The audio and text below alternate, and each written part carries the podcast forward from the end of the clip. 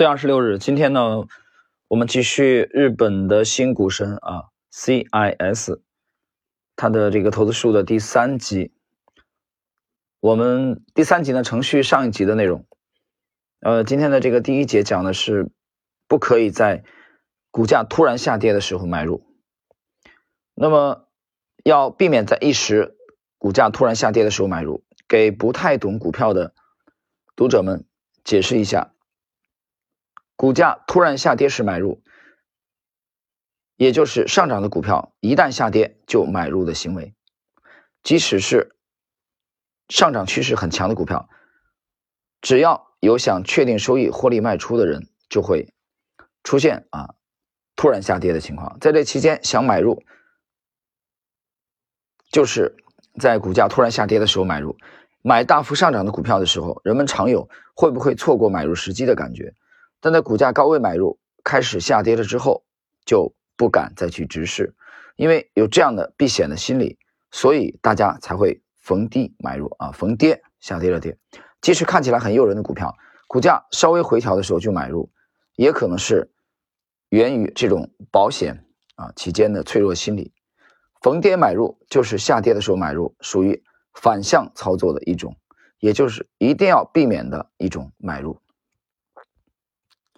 这与追涨杀跌的杀跌的原则啊相悖，也有说等待回调啊却等不来时机的这种说法。持续上涨的股票等待回调却常常等不来，想着逢跌买入，结果却是持续上涨。这个说法就说明逢跌买入的手法是错误的。逢跌买入或是低估时买入这样的想法本身就是错的。在涨的股票还会涨的时候，这个时候就应该去买入。已经涨了一段时间之后，纠结于是不是错过了买入的时机，这样的想法就是基于胜负守恒。停顿一下啊，这个关于这个胜负守恒呢，作者在上一节啊曾经花了这个篇幅啊来批判，就是他举的这个例子呢是掷硬币的啊，就是一般人心里就认为是各百分之五十啊，但是作者是不这样认为的。那么能涨多少呢？谁也不知道。不要想着太晚了吧，还在涨的话，就说明接下来可能还会涨。开始跌了就卖，这个时候第一次感到太晚了吧，就说明有这样的不安。什么时候能反转，谁也不知道。预测时机和价格跟随意猜测一样，市场的信息就应该听市场的。那么以上呢是今天的这个第一节啊，我们简单的来简点评一下这个，呃，因为它的。他这本书啊，我粗略的翻了一下，我觉得比较通俗。我们我还没我还没有细看它啊。我觉得，因为这个时候其实是跟大家一起在读这本书，呃，读的过程中呢，我也在去我们一起啊来学习作者的这个啊操作的这个这个手法啊，我们也去剖析和解读它。我只是读到今天这里为止，后边内容我还没有详细去看啊，只是浏览了一下。那么我读到这里为止的话。我不认为这个作者啊，虽然他已经赢了这么多啊，他的资产在一八年已经做到了人民币接近十四亿啊，十三亿八千万啊，这是一个非常惊人的数字。散户而言啊，可以说非常成功了。但是我也不认为，就我刚读到这一节啊，后边的内容也许是呃会有他这个自己的这个这个体系和结构。我仅仅说今天的读到的内容到这里为止。我不认为他比尼古拉斯达瓦斯的水平更高啊，虽然他的这个这个盈利啊很夸张，那他有人说有人说那他怎么会赢呢？很简单，我认为他的主要的特色其实还是在于交易纪律啊和交易心理的这方面的这个赢。所以你发现他今天昨天开篇昨天的时候第二集就讲了掷硬币的道理啊，所以他并不是靠他破译了这个涨跌的结构。我到现在的解读，而是靠他非常严格的执行、强大的执行力和反散户心理的、反人性的啊这种操作的手法来盈利的。我们接着看啊，下一节。那么急于锁定盈利，你就赚不到大钱。锁定盈利是指兑现这个股价上涨时，或者这个外汇啊。上涨时，这个去锁定盈利的这种行为。反之，止损就是说明知道现在卖了亏本，也要选择卖出。上涨的股票如果不卖掉，不把这个利润做实的话啊，你不算真正的盈利。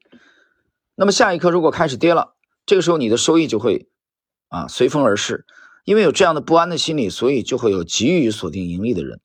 一千日元的股票，即使跌到九百日元或者八百日元，也不愿意卖。但是，一旦涨到一千零五十日元或者一千一百日元，觉得赚了，就立即想卖。买了的股票即使下跌，如果不卖，就不会确认损失。确认损失，你的心里就很难接受。与之相反，涨了的股票且急于卖出，因为人总是有赢了、赚了的心理。呃，这一点啊，剖析的的确是散户心理。你可以去跟不懂股票的人去聊啊，十个人九个人都会跟你说快进快出，对吧？快进快出，这个潜台词是什么？就是说你只要有了点利润，你应该马上抛掉。你不马上抛掉，它跌回来，你这点利润就没了，对吧？我觉得十个九个这个比例都低了啊，一百个人的话，可能九十九个散户都会跟你这么讲。那我也我也去尝试过剖析过他们的心理啊，他为什么会这样？他为什么不愿意多拿一些时间呢？又回到我之前谈的老的话题了，因为他没有信仰，他不知道该信什么，所以股票对他来说完全就是懵的，完全就是猜，这是撞大运，所以一旦撞到了有一块钱啊几毛钱的利润，马上就跑，跑掉以后再找下一只，然后买进去再来碰运气，对吧？那么他没有信仰的深层次的原因是什么呢？还是源于他没有体系，他没有一个可以让他啊多拿一些时间，然后扩大盈利的这个交易体系，这才是根本的原因。所以，那么我们讲一百个人，九十九个散户，九十九个散户，真正不懂股票的就会告诉你快进快出。这跟作者这里这个分析的是一致的。继续来看，因此下跌的股票被套牢，上涨的股票却马上。兑现盈利也都是基于人性本能的行为。实际上，在股票的获利方法中，大家常常推荐在某个阶段获利卖出。比较常见的是，股票涨了卖出一半，这样确定卖出部分的收益。因为股票非涨即跌，人会想象无限赚钱，也会 恐惧一无所有。如果是为了克服恐惧而卖出，也没什么问题。但作为上涨走势的获利方法，这是不对的。跌到八百日元，应该立即卖出。而涨到一千一百日元时，最好不要卖。和刚才提到的顺势操作的想法是一样的。刚刚下跌的股票，比起反转上升、继续下跌的可能性更大一些；而刚刚上涨的股票，比起反转下跌、继续上涨的可能性比较高。相对于可能性高，正确的说法应该是胜负的效率比较高。重要的不是获胜的概率，而是总收益。这样去想，是在股票上赚钱的关键。停顿一下啊，这个是作者的心法，我把它重复一遍啊。我我认为这是作者操作心法的一个秘诀，就重要的不是获胜的概率，而是总收益。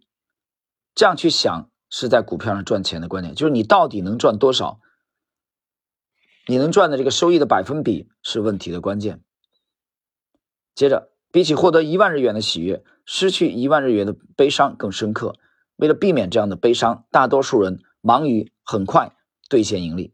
但是，很快兑现盈利的话，即使确认了收益，总和上面还是接近于失败。好不容易上涨的股票卖了的话，锁住了今天的盈利，却丧失了明天和后天的机会。所以，不要只着眼于当前的利益。为了获利，只有放长眼光，多做获利多的交易，而每天的小赢是没有意义的。停顿一下啊。每天的小赢是没有意义的。我们这一点，你仔细想一下，跟他的这个交易方式，我都我在想啊，是不是有有矛盾的地方？因为他是做当冲的啊，日内当冲的，呃，当天买当天卖的，T 加零的，对吧？有人说这个我怎么听不懂了？我来给你解释一下。作者在出这部书的时候已经功成名就了啊，这个毫无疑问的。对吧？人性如此，没有人去听一个失败者的著作啊，去读，这个符合逻辑吧？好，那么我来告诉你，由于他功成名就了，他的交易体系相对成熟了，他有有了比较丰富的实践经验，所以他在盘中交易虽然做的是日内，那么相对来说啊，他盈利的概率是比较大的，所以他是有了这个底气的啊，这一点和你目前的啊这个操作水准肯定是有很大区别的。好，我们继续。如果把我的股票按照胜负来考虑的话，获利的不超过三成。